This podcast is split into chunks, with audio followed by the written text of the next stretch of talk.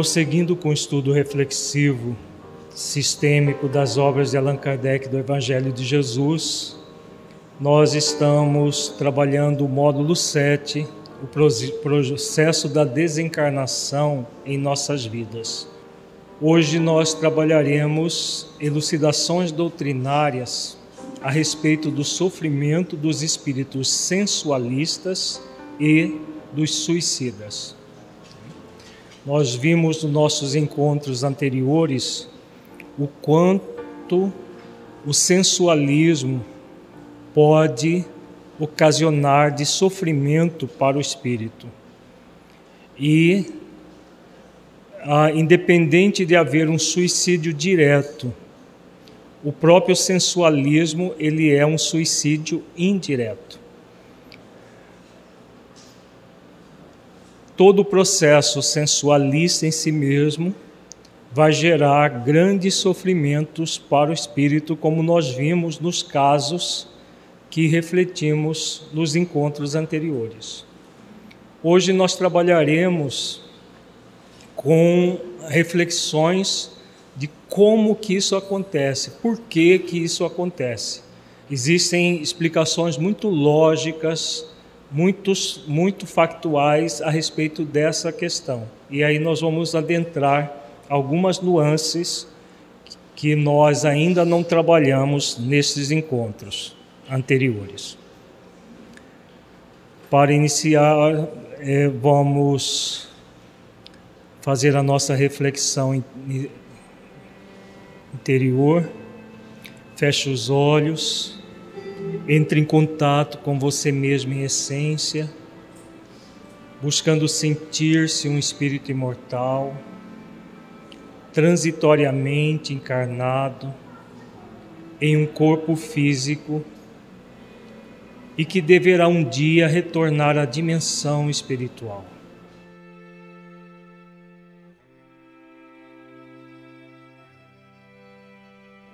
Como é para você pensar na morte do seu corpo físico e na sua desencarnação?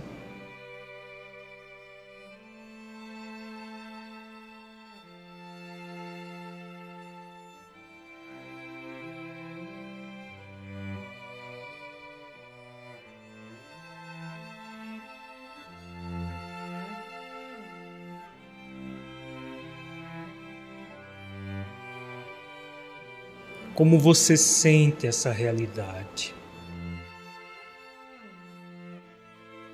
Deixe os seus pensamentos e sentimentos fluírem, evitando qualquer mascaramento num processo de auto-engano. Seja verdadeiro, verdadeira com você analisando-se com autenticidade.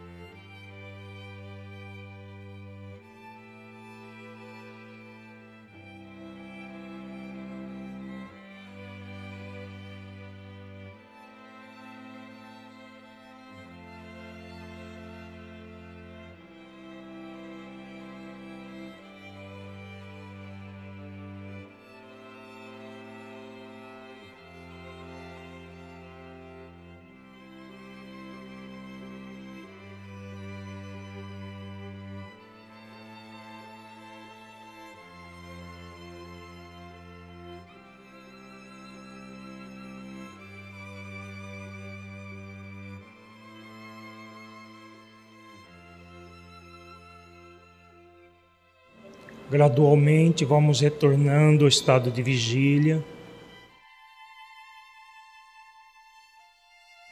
para as reflexões doutrinárias que faremos. Então, como nós estávamos falando, o processo do sensualismo que pode gerar o suicídio indireto normalmente geram um suicídio indireto, porque o sensualista ele termina por gastar o fluido vital excessivamente e com isso termina por desencarnar mais cedo do que deveria. Temos os suicidas diretos, que é aquele que, por algum motivo, como nós vimos, nos casos que estudamos, a pessoa resolve por matar o seu corpo, crendo que ao matar o seu corpo, ele tira a própria vida, como se isso fosse possível.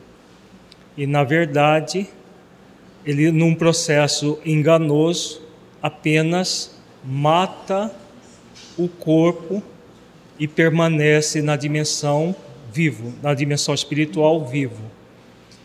E como nós vimos também, esses espíritos, nós estudamos vários casos, esses espíritos não, muitas vezes nem sabem que estão desencarnados, que estão fora do corpo. Na verdade, eles morreram, mas a desencarnação, como nós temos visto, nem sempre acontece juntamente com a morte do corpo.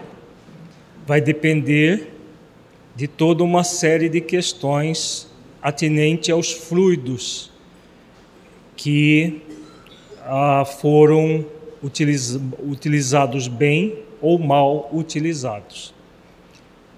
Mas o importante é saber que, cessada a vida biológica do corpo, independente de haver a morte em conjunto com a desencarnação ou não, o espírito, uma vez cessada a vida biológica, ele se encontra na dimensão espiritual. Muitas vezes perturbado sem saber o que está acontecendo com ele. Por quê? Porque a ignorância da realidade espiritual ainda é muito grande. E aí, por que, que nós estamos estudando estes assuntos? Porque muitas vezes, quando se trata de morte, muita gente não quer nem ouvir falar. Muita gente foge da morte, como se diz popularmente, como o diabo foge da cruz como se não fosse um evento que vai acontecer na vida de todos nós. Prefere-se permanecer na ignorância do que conhecer o assunto para tratar seriamente dele, porque é um assunto que, é, que quer nós queiramos ou não, nós vamos tratar dele, mais cedo ou mais tarde. Às vezes até mais cedo do que a gente imagina que muita gente diz: "Ah, eu sou jovem, não preciso preocupar com essas coisas", como se só idosos é que que acontecesse isso, né? Quantos jovens, crianças desencarnam diariamente por todo lado, muitas vezes até gozando de saúde e de repente a morte chega. Nenhum de nós sabemos que quando vai ser esse dia. Então, como nós não sabemos quando vai ser esse dia, o que é mais inteligente? O que é mais inteligente? Se preparar a qualquer momento, porque nós não sabemos que momento vai ser.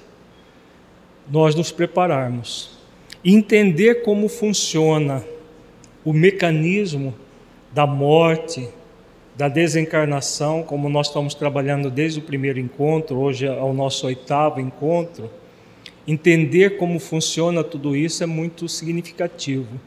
Entender como funciona os mecanismos fisiológicos do perispírito também é uma outra questão muito importante.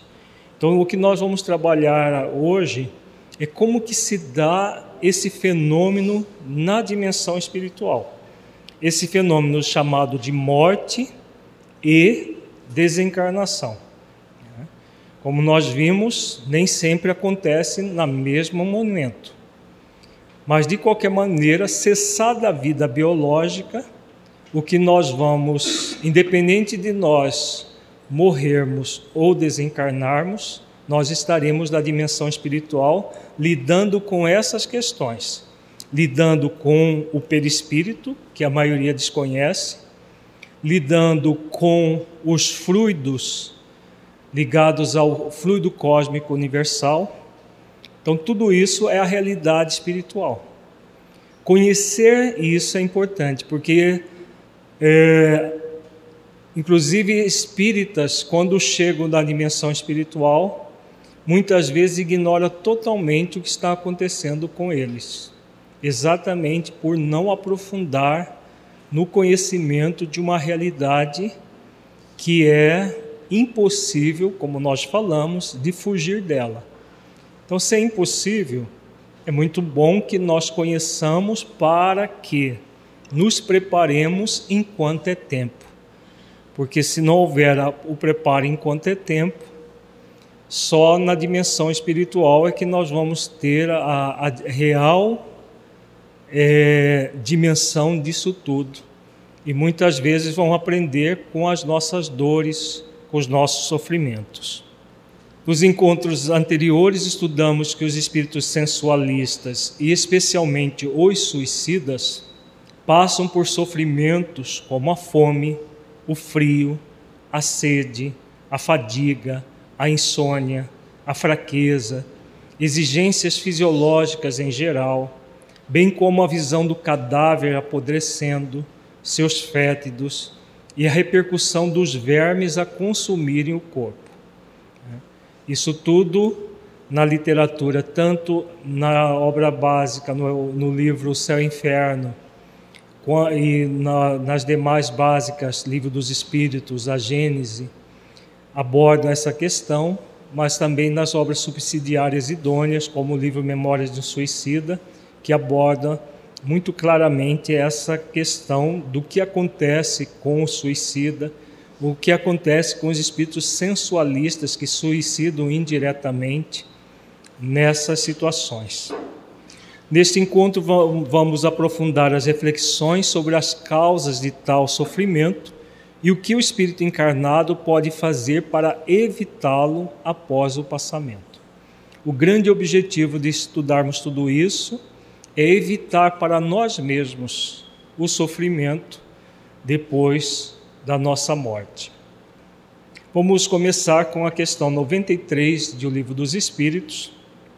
Kardec pergunta: O espírito propriamente dito nenhuma cobertura tem, ou como pretende alguns, está sempre envolto numa substância qualquer? Vejamos a resposta envolve-o uma substância vaporosa para os teus olhos, mas ainda bastante grosseira para nós.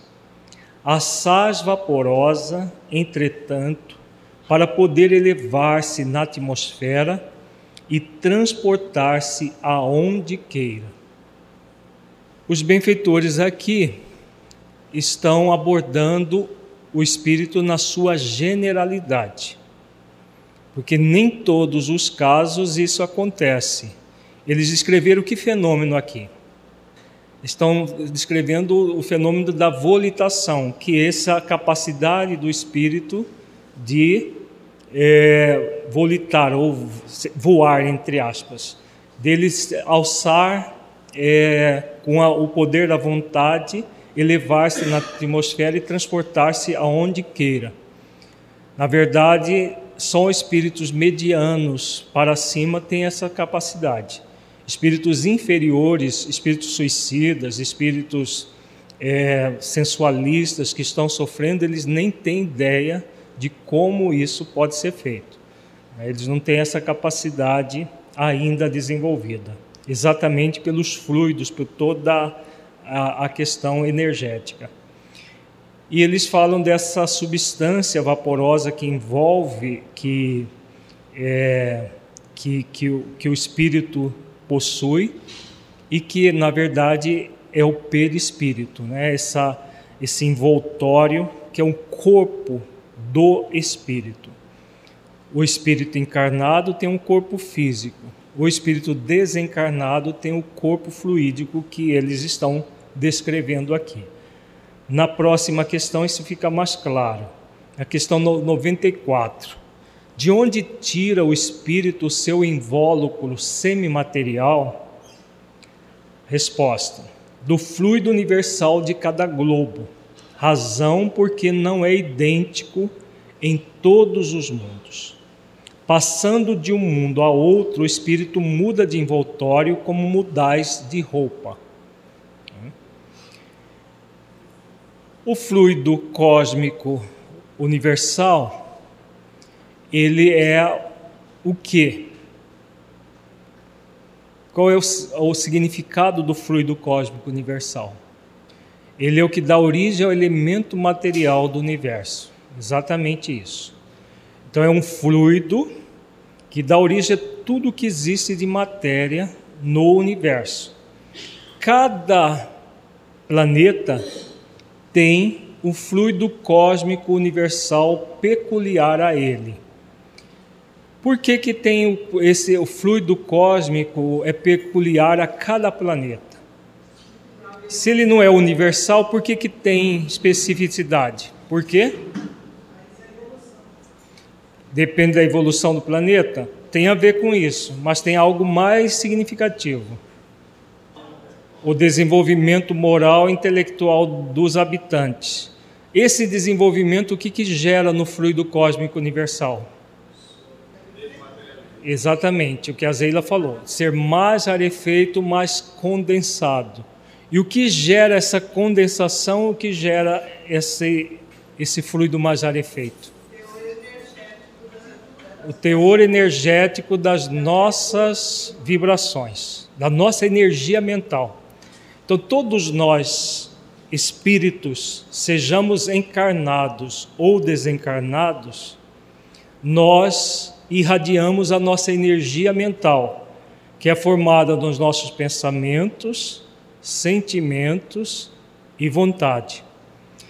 Dependendo do teor dessa energia, se é uma energia mais é, sutil, mais é, virtuosa, ou menos virtuosa, essa energia impregna o fluido cósmico universal peculiar ao planeta. Então, da mesma forma que nós temos uma atmosfera, que é o ar que respiramos, temos uma psicosfera, que é a energia mental que, que emitimos. No planeta Terra, que tipo de energia nós emitimos? Salutar? Ou bastante tóxica ainda. Bastante tóxica. Então, essa energia tóxica impregna o fluido cósmico universal do nosso planeta. E é desse fluido que é extraído o nosso perispírito. Dá para entender por que, que nós ainda temos muitas doenças, temos muitas dificuldades emocionais? Porque ao mesmo tempo que emitimos a nossa energia, impregna os fluidos, na hora de encarnar, nós vamos utilizar os fluidos que criamos. Oh, nós recebemos de volta aquilo que irradiamos. Né? Então, isso tem a ver com qual lei? Qual lei? Lei de causa e efeito. Então, nós vamos ter os fluidos e, consequentemente, o perispírito que merecemos, que criamos. Quanto mais nós trabalhamos em função de a nossa elevação intelecto-moral, o que, que nós fazemos com os fluidos? Nós suavizamos, nós é, limpamos energeticamente os fluidos do planeta. É o que acontece já no mundo de regeneração, onde o bem impera sobre o mal. Como o bem impera sobre o mal, há aqueles que querem ficar empedernidos no mal são exilados do planeta para que esse, esse, essas pessoas, sejam encarnados ou desencarnados, não contaminem a psicosfera para os demais. E aí os nossos perispíritos vão ser mais purificados Consequentemente, o que vai estar mais purificado também? O espírito, se, se o perispírito está purificado, é porque o espírito já se elevou. O que, que vai ser mais purificado também? O nosso corpo. O corpo físico vai ser mais sutil. Quanto mais evoluído o planeta, mais o corpo também fica sutilizado. A ponto de que em Júpiter, nós vimos no nosso módulo anterior, como que é os, os corpos das pessoas de Júpiter é idêntico ao nosso perispírito. Ele é tão sutil, tão fluídico, que nós, se nós tivéssemos capacidade de criar hoje uma nave espacial e ir até Júpiter, o que, que os seres humanos concluiriam? Que Júpiter não tem nenhum habitante, porque não conseguiria enxergar ninguém. Só se for o médio vidente astronauta, que aí ele chega lá, ele vai vai ver o perispírito do habitante de Júpiter. Porque para nós são todos invisíveis, mas não são eles não estão desencarnados, estão encarnados, só que com os corpos semelhantes ao nosso perispírito. O corpo deles é semelhante ao perispírito, então significando que o perispírito deles nem os médios videntes nós conseguiriam ver tá? porque o perispírito é muito mais. Se o corpo físico é igual ao perispírito, nós imaginamos o perispírito, muito sutil, que nem médios videntes terrestres conseguiriam ver. Talvez um médium, teoricamente, pudesse ver os corpos dele, um médio vidente, mas o perispírito não teria capacidade. Em O Livro dos Médios de Allan Kardec, no item 3, Allan Kardec faz um estudo do perispírito, importantíssimo para nós entendermos esse processo todo. Figuremos primeiramente o espírito em união com o corpo. Esse é o ser principal, pois que é o ser que pensa e sobrevive.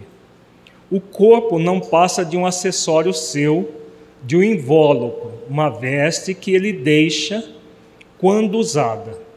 Além desse invólucro material, tem o espírito um segundo, semimaterial, que o liga ao primeiro.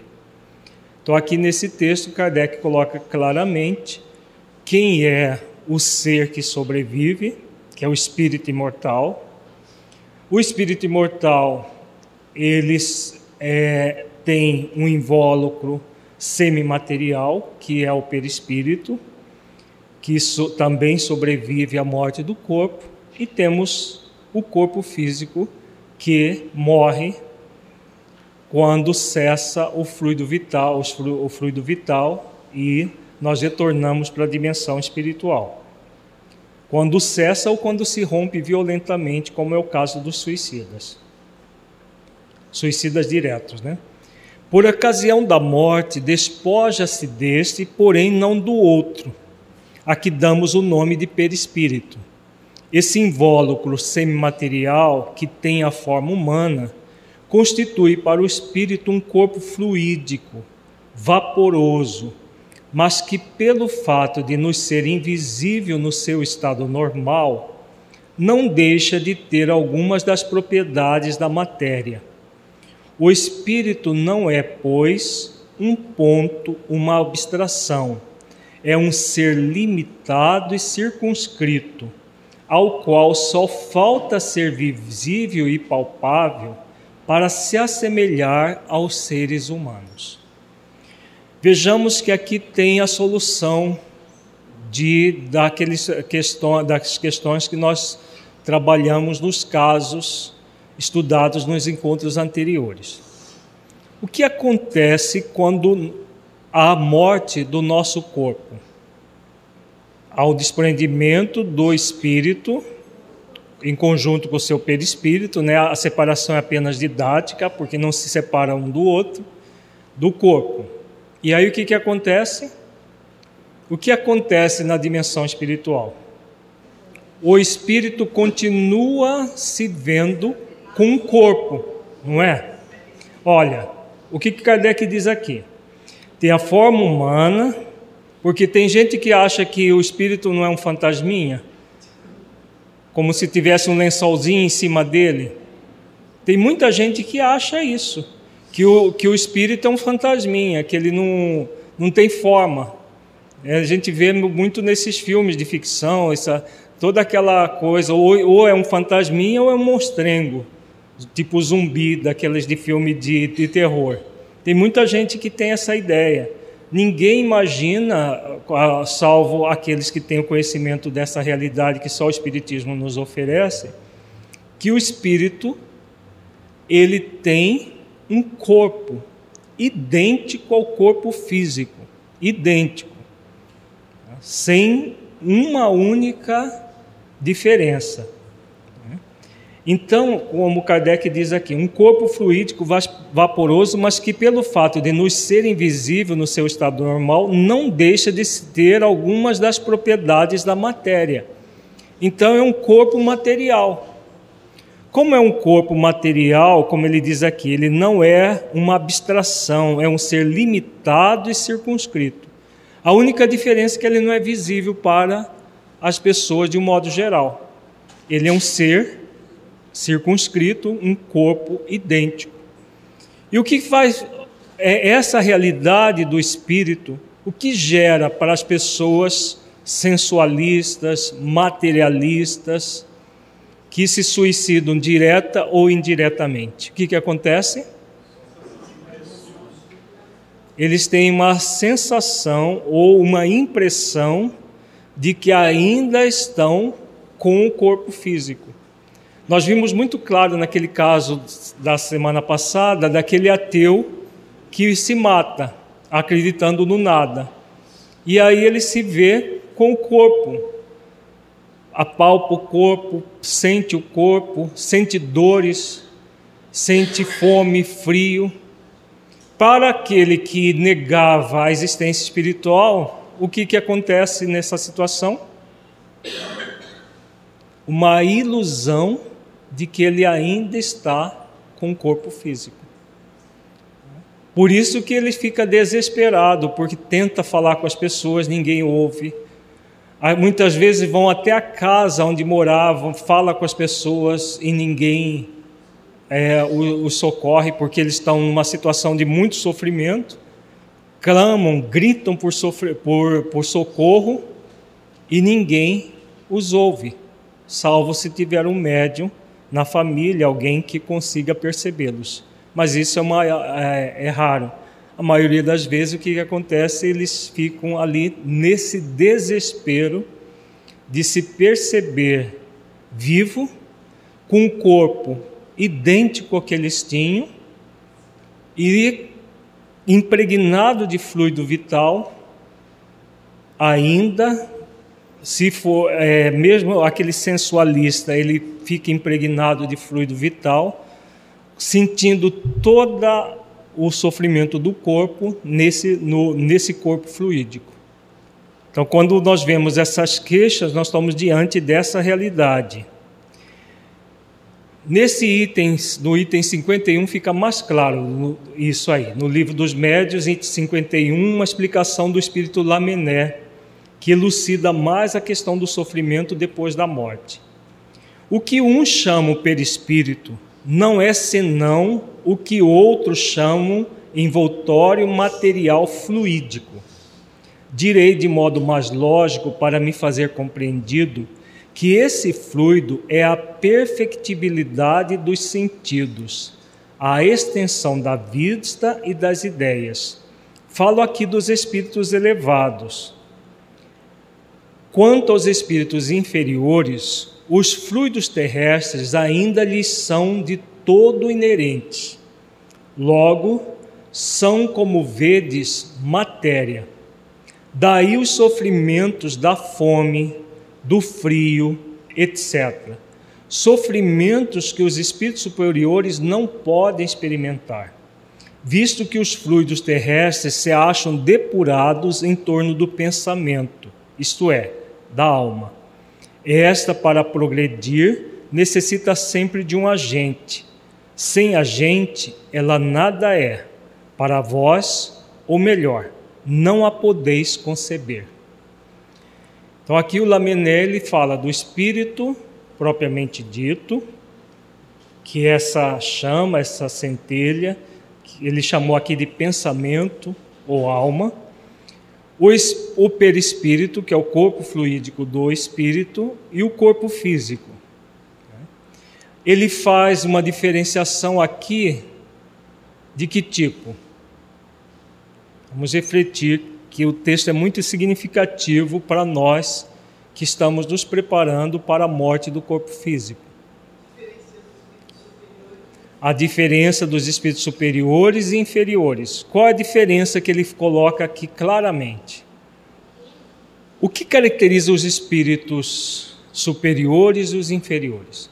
Aqui os superiores eles estão não é só a, a penúltima escala antes do espírito puro, é todos os, os bons espíritos, acima do, da, do, da, dos espíritos neutros.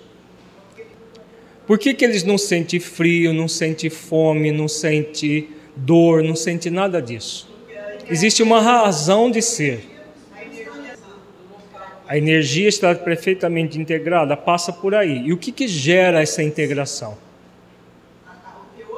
Qual é a diferença do espírito que já saiu dessa inferioridade, já entrou pelo menos na categoria dos bons espíritos, que é a primeira categoria dos espíritos superiores, que saiu da, da, da condição de inferior, do nível mais genérico. Não tem sofrimento, isso é consequência. O que caracteriza isso, gente? O que faz do espírito um bom espírito? Essa é a pergunta. A plena, o que? Conexão com as leis divinas, com Deus. Isso gera o que para o espírito, Zeila? Nós não acabamos de falar que o fluido cósmico universal de cada planeta, ele está impregnado da energia mental dos seus habitantes. Que a energia mental dos seus habitantes é composta do pensamento, do sentimento e da vontade de cada espírito.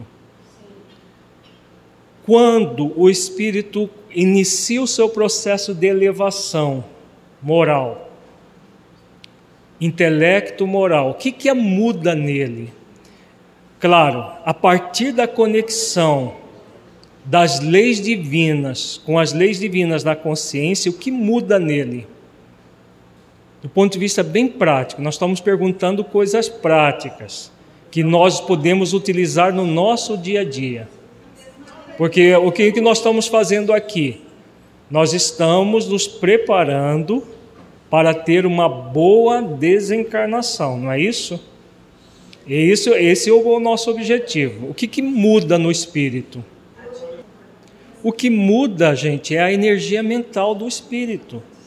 Os seus pensamentos se elevam, não é? O pensamento do espírito se eleva.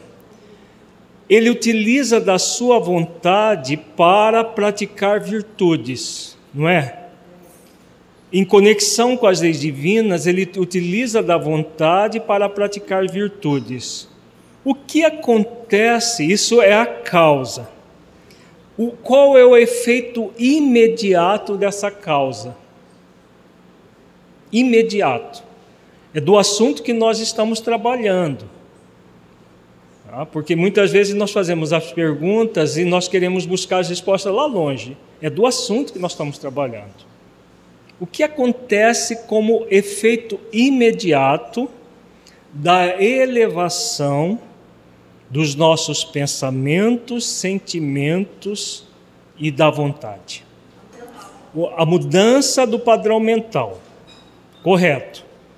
A energia mental se torna mais sutil. Imediatamente acontece um outro fenômeno. Que fenômeno é esse? Vejamos, nós falamos do fluido cósmico universal, peculiar a cada planeta, isso é o que? Individual é coletivo? Coletivo. O planeta tem o mesmo fluido cósmico universal em todas as partes? Ou podemos aventar a possibilidade de ter partes do planeta que tem um fluido mais sutil e tem partes mais Não tem?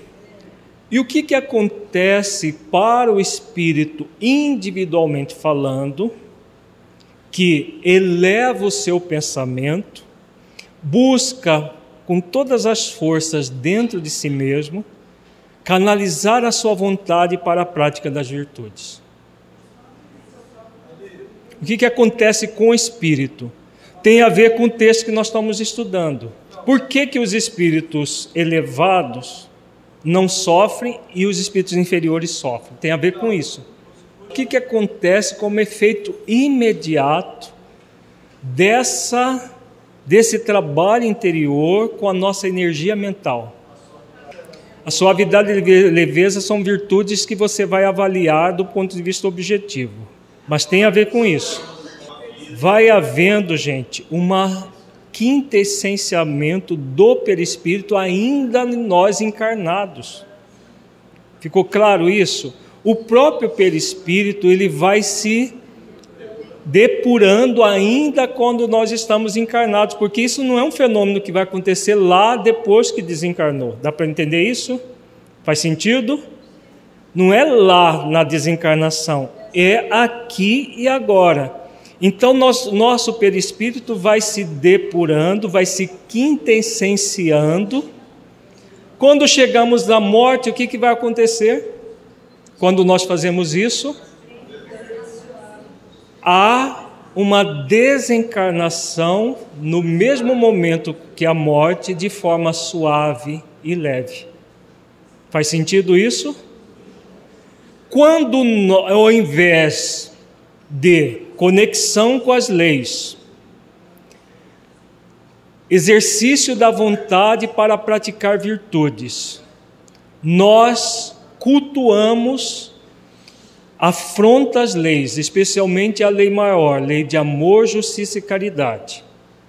Práticas sensualistas que nos prejudicam ou prejudicam o nosso próximo. O que, que nós estamos fazendo? Exatamente o contrário. Em vez de sutilizar o perispírito, o que, que nós fazemos?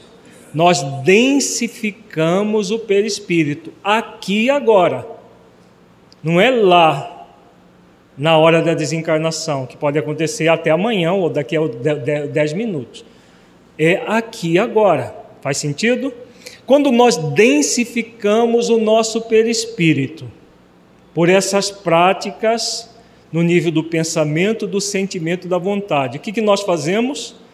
A nossa psicosfera fica de que forma? A psicosfera interior, é, própria nossa, fica tóxica, da mesma forma que a psicosfera do planeta é tóxica. O que, que nós fazemos? Por uma lei de afinidade, nós absorvemos essa toxicidade do ambiente externo. Faz sentido? Então temos a toxicidade interna e a toxicidade externa. O que, vai acontecer conosco do ponto de vista de saúde?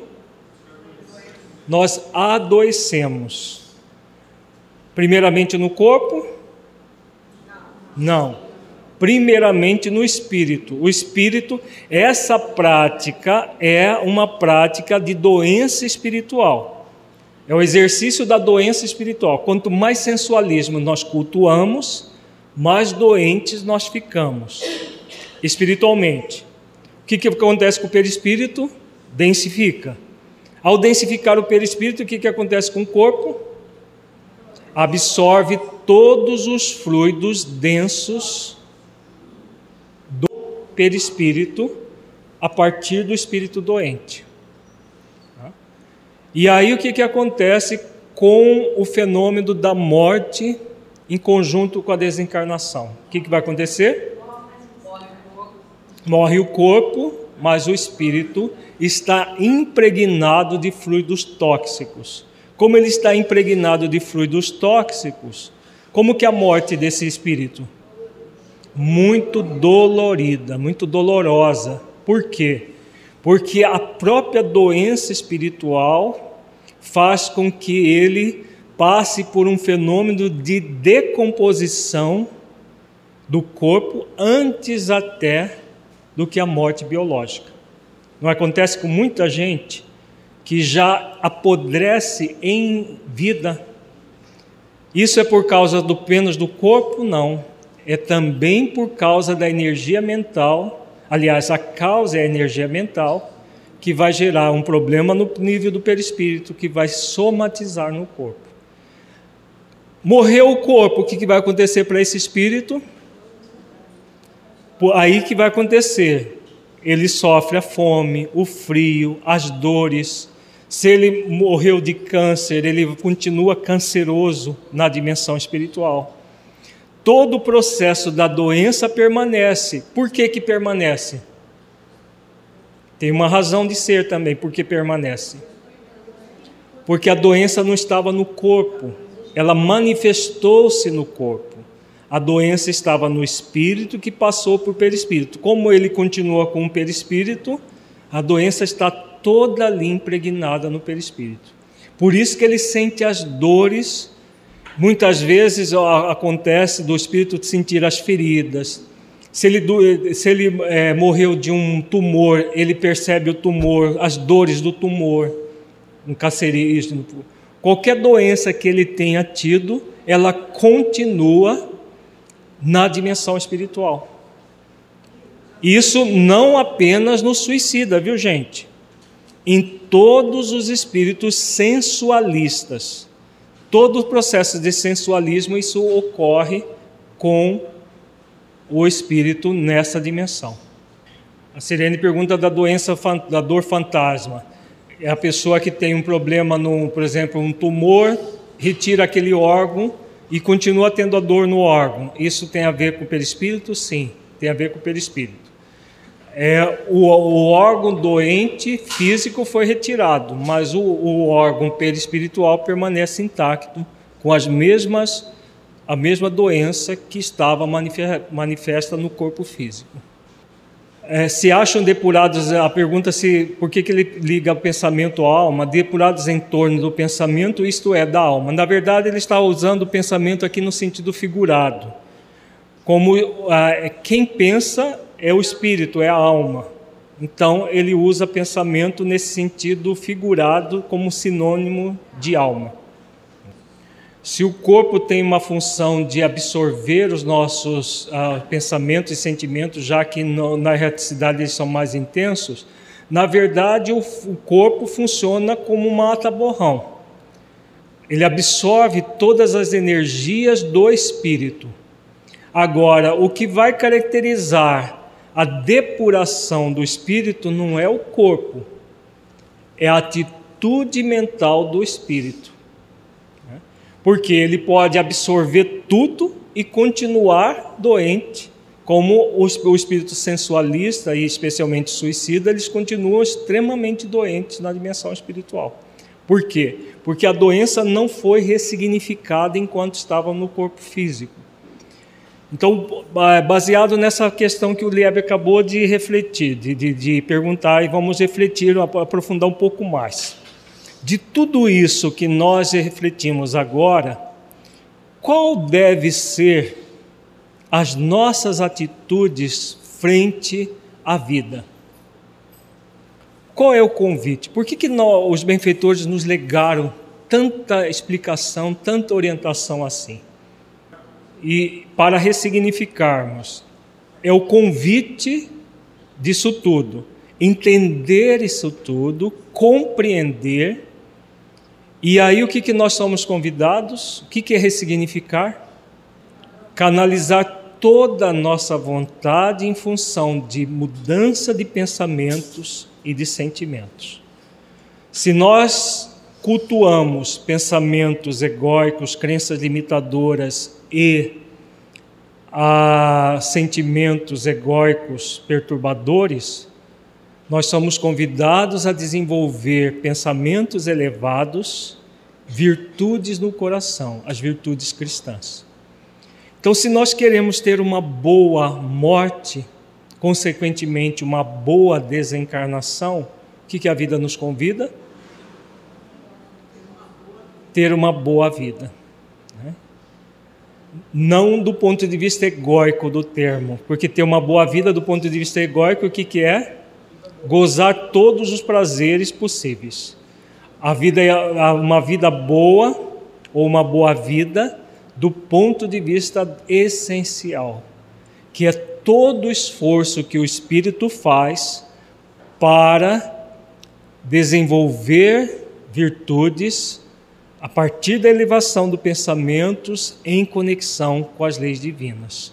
Quando nós fazemos isso de uma forma bem objetiva, nós produzimos saúde espiritual, saúde perispiritual e saúde corporal.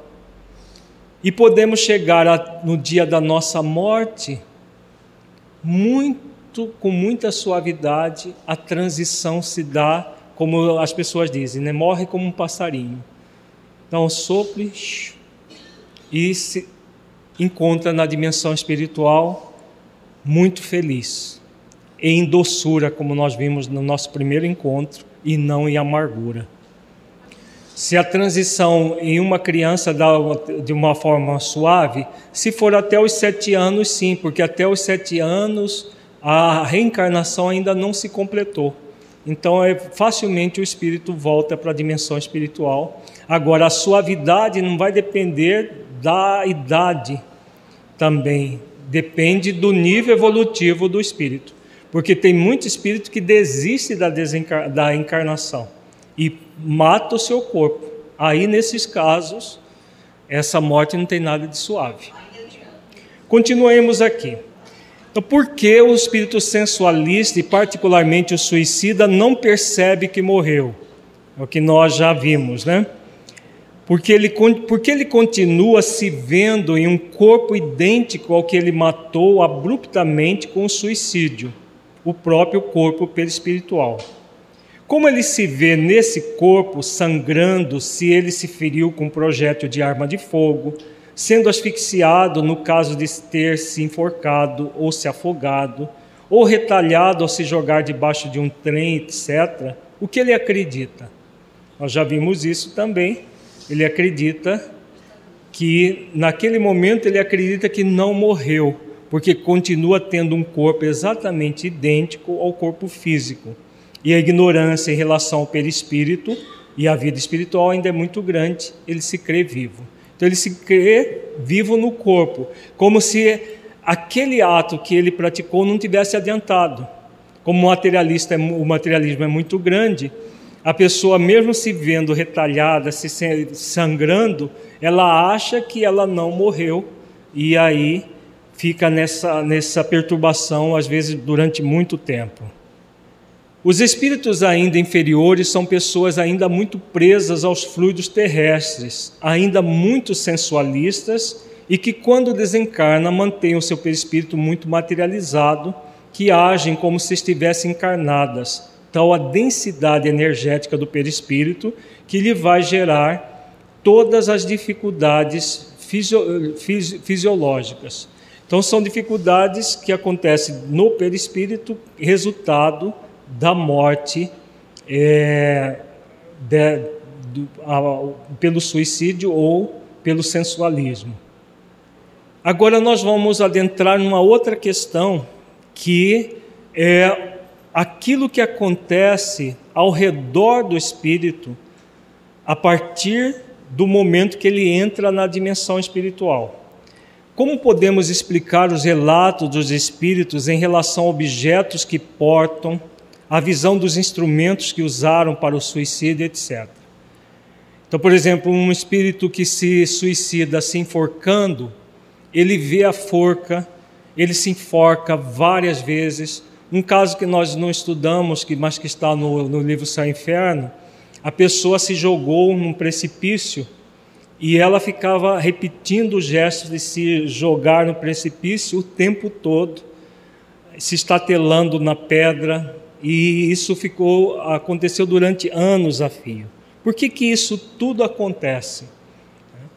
No livro Memória de Suicida, é, Camilo Castelo Branco descreve, por exemplo, é, trens é, naquela época fumegando, porque era Maria Fumaça, vindo a toda velocidade e os, e os espíritos se, se jogando embaixo dos trens. Outros é, que se afogaram viam, é, aparecia na região é, pedaços do mar e a pessoa se jogando. Como que isso tudo acontece é, na dimensão espiritual se aquilo não está ocorrendo de fato? Ele fica recriando a cena da sua morte. No caso do espírito suicida, ou aqueles que se suicidam diretamente. Hã? Ele plasma. E como que ele plasma? Hã? Pelo fluido cósmico universal. Né? E o livro dos médios tem um capítulo que aborda isso, que nós vamos estudar agora. A explicação para esse fenômeno se encontra em O Livro dos Médios de Allan Kardec, no capítulo 8, do Laboratório do Mundo Invisível. É um capítulo muito interessante, muito, muito reflexivo também. Nós vamos estudar alguns trechos desse capítulo. Temos dito que os espíritos se apresentam vestidos de túnicas, envoltos em largos panos, ou mesmo com os trajes que usavam em vida. Mas onde irão eles buscar vestuários semelhantes em tudo aos que traziam quando vivos, com todos os acessórios que os completavam? E fora, é, e, fora, e, e, for, e fora de qualquer dúvida que não levaram consigo de esses objetos, pois que os objetos reais temos-los ainda sob as vistas. De onde então provém os que os de que usam no outro mundo? Então aqui há uma pergunta de Kardec. Os médios videntes não veem os espíritos nus ou os espíritos é, descalços. Normalmente enterram as pessoas descalças, né? Por que, que eles aparecem calçados lá da dimensão espiritual? A, é, Camilo Castelo Branco ele se descreve de fraque, né? De cartola, de fraque, de tudo, porque ele foi enterrado assim né? com a bengala, com a, o monóculo, a, o monóculo, o, o, óculos daquele só de pôr no nariz. Então ele, ele descreve toda essa realidade. Inclusive, quando ele se percebeu dentro do caixão, ele achou que ele estava no leito, que ele não tinha morrido. Ele achava que estava no leito e aí ele falou: Mas como que me deixa aqui no leito doente, de cartola, de fraque, de tudo? né, e uma roupa totalmente inadequada para um, um, doente, porque ele sentia muita dor, muita dor, estava cego, como que ah, ainda reclamou, né, reclamava pros, porque os parentes tinham feito aquilo com ele. Então ele estava muito doente. Mais tarde que ele se reconheceu dentro do caixão.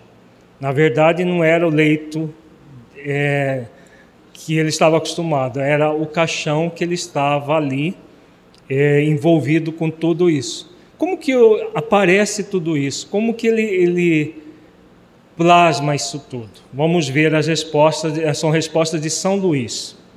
Foi o Espírito São Luís quem nos deu essa solução mediante as respostas seguintes. Dar-se-á que a matéria inerte se desdobre, ou que seja no mundo invisível uma matéria essencial capaz de tomar a forma dos objetos que vemos, numa palavra, terão esse, estes um duplo etéreo no mundo invisível, como os homens são nele representados pelos espíritos? Aqui ainda a pergunta de Kardec. Então, o que, que ele está perguntando? Será que cada objeto que tem no mundo físico tem um duplo etéreo no mundo espiritual? O que, que vocês acham que é a resposta? Não, não é isso. Né? Na verdade, não existe um duplo etéreo para o espírito usar o duplo etéreo. O que, o que existe? Vamos ver aqui. Não é assim que as coisas se passam. Sobre os elementos materiais disseminados por todos os pontos do espaço na vossa atmosfera, têm os espíritos um poder que estáis longe de suspeitar. Podem, pois, eles concentrar a sua vontade esses elementos e dar-lhes a forma aparente que corresponda a dos objetos materiais. Então, de, de onde eles extraem esses materiais? Do fluido cósmico universal. O fluido cósmico universal é tão plástico, é tão manipulável, que basta o espírito pensar no objeto, que o objeto aparece na dimensão espiritual. Agora, por que que o espírito que nem sabe que já morreu consegue fazer isso? E aí? Aqui pressupõe alguém que está utilizando da sua vontade para criar o objeto. Por que, que o espírito, numa condição que ele nem sabe que já morreu, que se encontra desencarnado, consegue fazer isso? Pela força do pensamento? Não, mas ele não está nem pensando nessa questão. Ele nem sabe que morreu. Porque, veja, Camilo Castelo Branco se sentia no leito doente. Então, se fosse pelo pensamento, o que, que ele estaria vestindo? Se fosse pela força do pensamento dele, estaria com pijama, porque era natural. Um doente convalescendo na cama não ia estar vestido de fraque e de cartola. Não. Se não era a vontade dele, o que, que era? Era o duplo etéreo, então, do fraque? Não. Duplo etéreo nós não, não existe, o que São Luís acabou de falar, de falar aqui. Ele estava exatamente o que a Sirene acabou de falar aqui na frente. Como ele estava totalmente ligado ao corpo e o corpo estava vestido daquela roupa, o que, que acontece com o espírito no nível subconsciente? Ele não se dá conta desse processo. Ele plasma a roupa que ele estava vestido no corpo.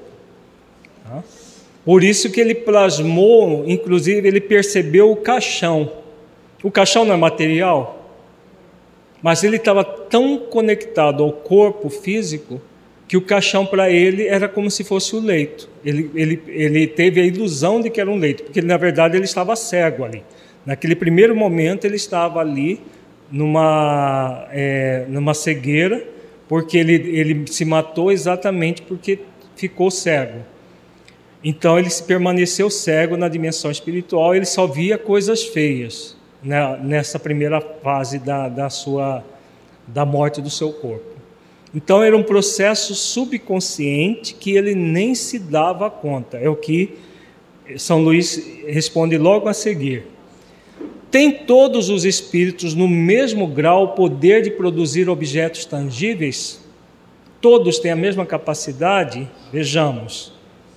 É fora de dúvida que quanto mais elevado é o espírito, tanto mais facilmente o consegue. Porém, ainda aqui, tudo depende das circunstâncias.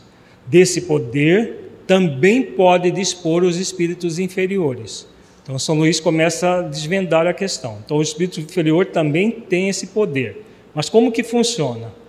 O espírito tem sempre o conhecimento exato do modo por que compõe suas vestes ou os objetos cuja aparência ele faz visível? Então, se ele nem sabe que ele desencarnou, como que ele vai poder fazer isso com conhecimento de causa? Fazer a roupa, plasmar a roupa, plasmar os objetos. Não é com conhecimento de causa quem conhece a causa apenas os espíritos de condição mediana para cima, não esse tipo de espírito. Não, muitas vezes concorre para a formação de todas essas coisas praticando um ato instintivo que ele próprio não compreende, se já não estiver bastante esclarecido para isso. Então é por um processo instintivo é, de na verdade, é mais um hábito, porque o espírito se percebe com roupa. E aí, ao se perceber com roupa, ele simplesmente plasma a roupa. Se ele não for adepto do nudismo, porque se ele for um adepto do nudismo, o que, que ele vai fazer? Ele vai, ele vai se ver sem roupa, se ele for adepto do nudismo. Já vimos um espírito desdobrado, aliás, uma médium viu o espírito desdobrado do corpo, que não é adepto do budismo no mundo físico, mas que gosta muito de ficar nu e que ele estava nu no mundo espiritual, andando para lá e para cá, falando. se isso tem a ver com o culto ao sensualismo, de cultuar aquela roupa, não necessariamente, porque ele se vê com a roupa que ele foi enterrado. A, é, as descrições que Camilo Castelo Branco faz no do, da, da, Vale dos Suicidas parece uma festa, porque está todo mundo de que naquela época se enterrava com muita pompa e circunstância. Então as mulheres de roupas longas, de, de babado e tudo, os homens de cartola e de fraque e não, mas não é por isso, não é, não é por esse fator, é porque é um fator instintivo dele plasmar exatamente aquilo que ele estava enterrado no corpo pelo, por esse contato profundo do corpo.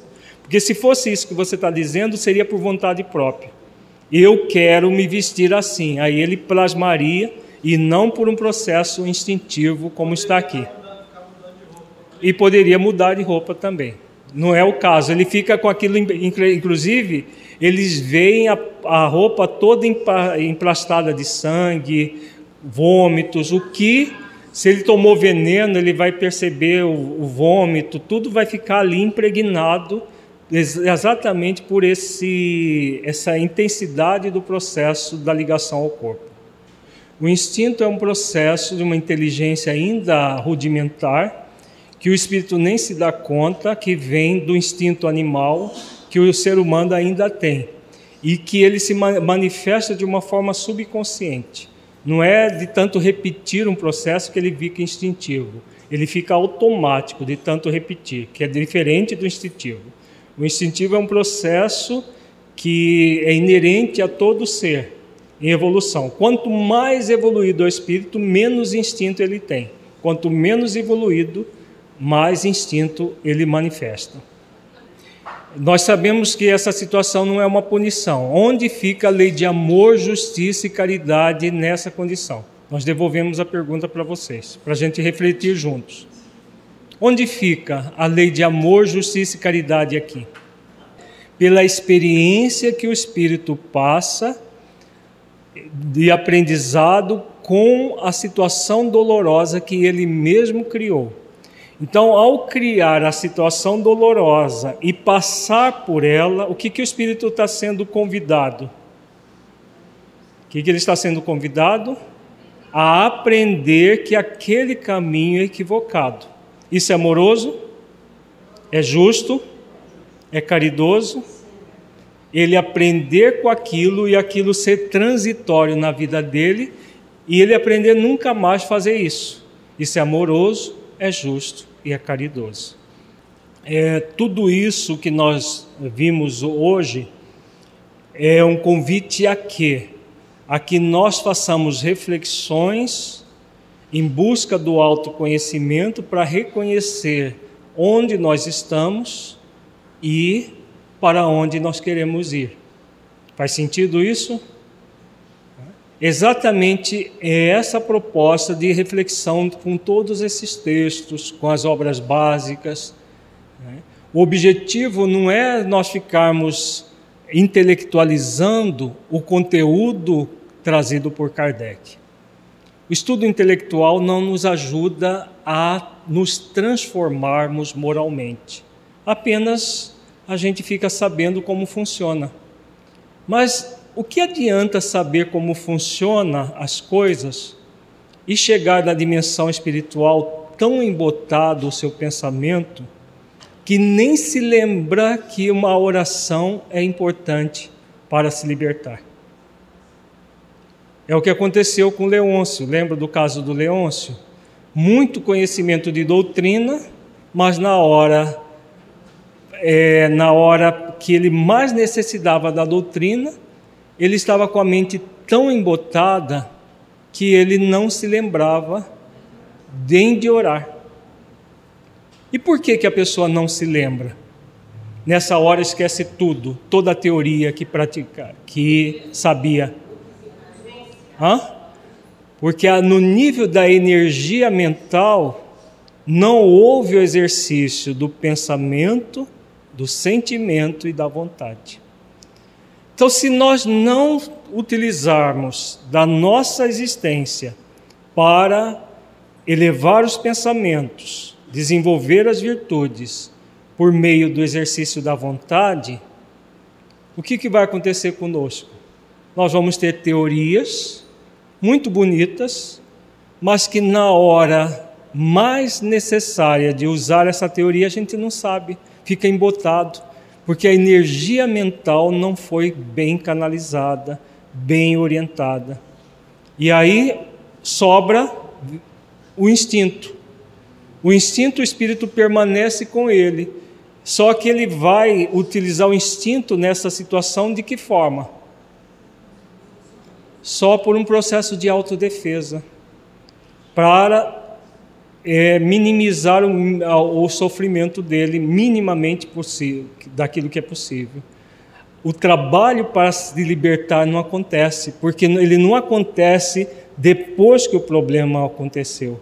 Isso só vai ocorrer depois de um, um tempo do sofrimento, que aí o espírito cai em si e vai fazer toda a renovação. Então, o grande convite, já para nós é, irmos para o nosso encerramento do, do, da avaliação reflexiva, o grande reflexão que nós tem, é, fazemos hoje é essa questão do que nós podemos realizar aqui e agora. O que, que nós podemos realizar, gente? Aqui e agora. A autotransformação. Como que se dá a autotransformação? Tomando decisão de quê, Zeila?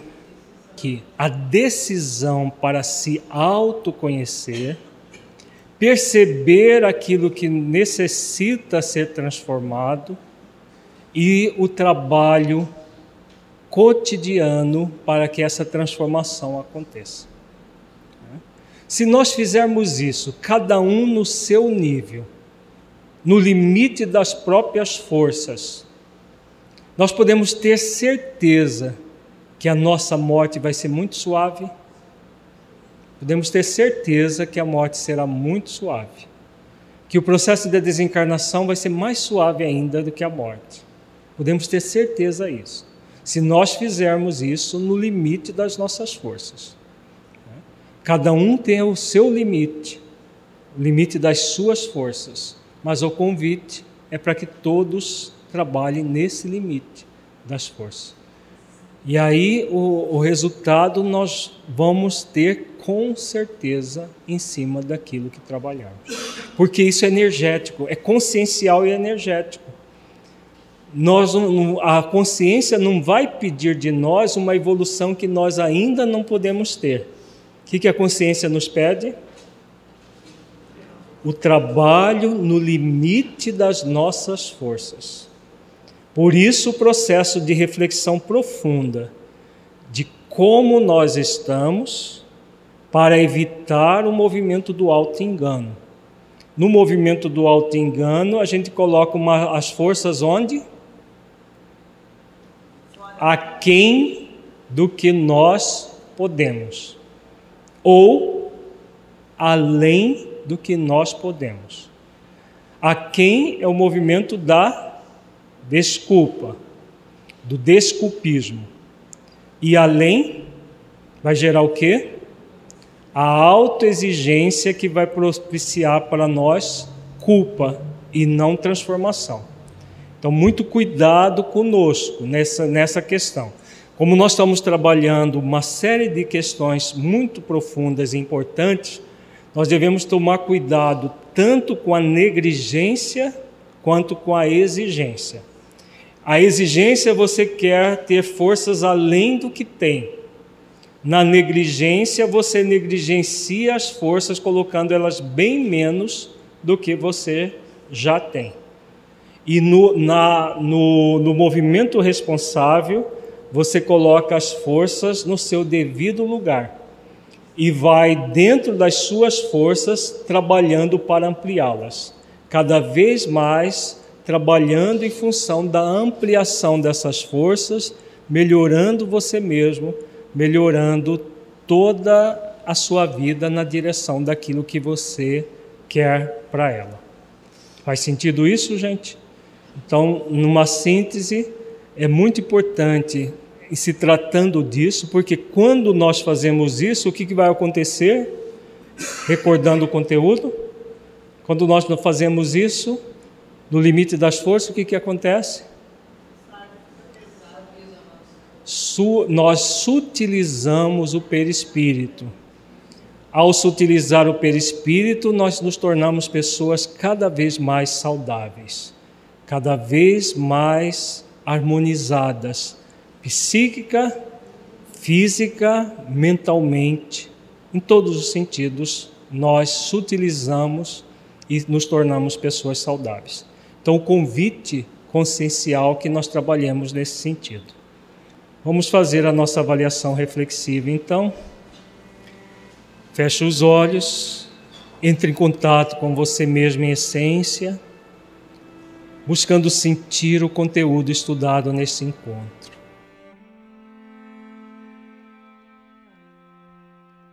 o que você entendeu do conteúdo que se aplique à sua vida.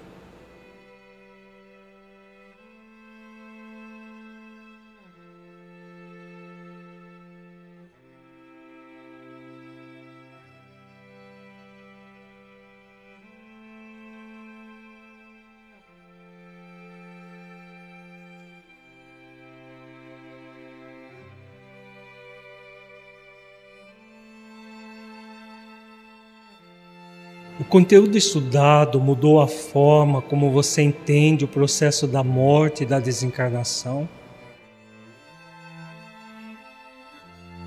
Caso positivo, que mudança foi essa?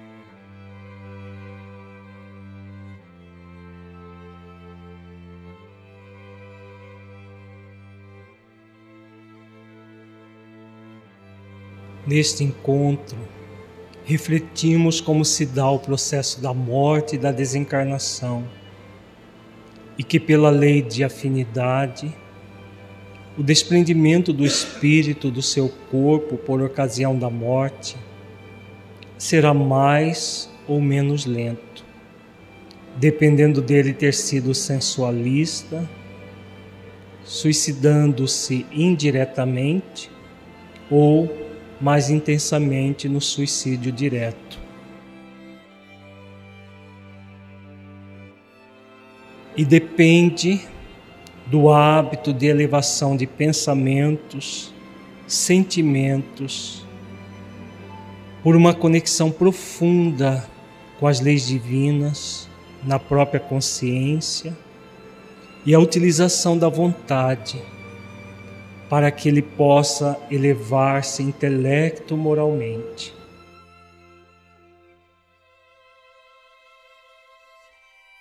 Observe você mesmo.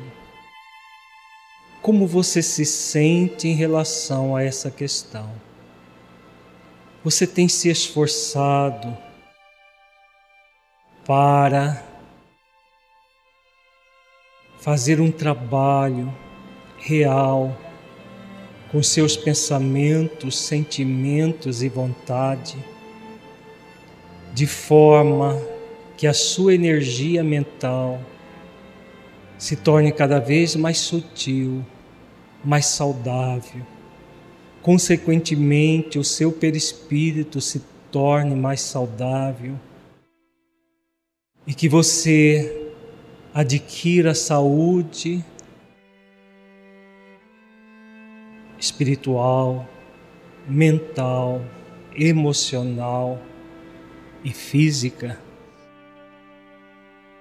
Você tem feito os esforços nessa direção?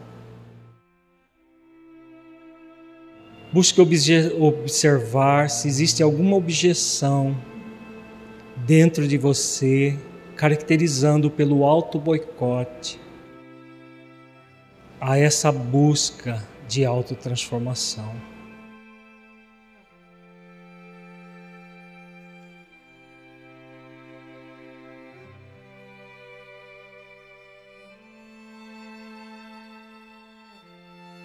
Caso você perceba algum auto-boicote, alguma objeção, busque o que você pode realizar para superar essa dificuldade, para desenvolver uma maior autenticidade, autoconsciência e realizar as ações que a vida lhe convida.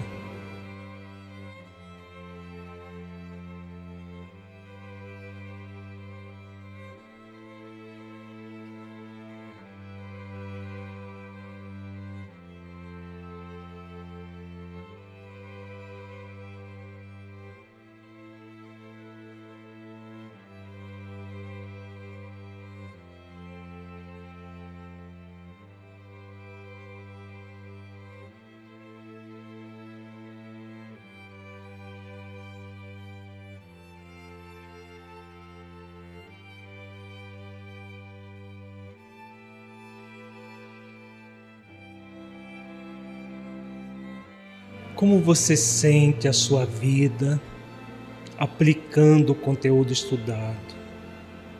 Você sente que ele pode melhorar a sua vida em sua busca de autotransformação e nas suas atividades na prática do bem?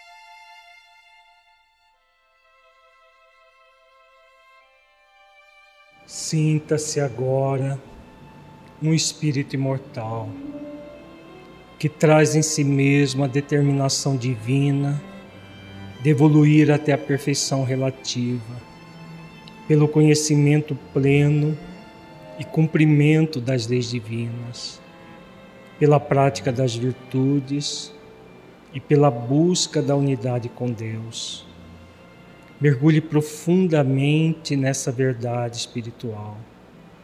Sinta, veja-se cumprindo as leis divinas e desenvolvendo todas as virtudes essenciais da vida ao longo do tempo, sentindo plenamente o objetivo pelo qual você está tendo a vida do corpo dádiva para que você conquiste a perfeição.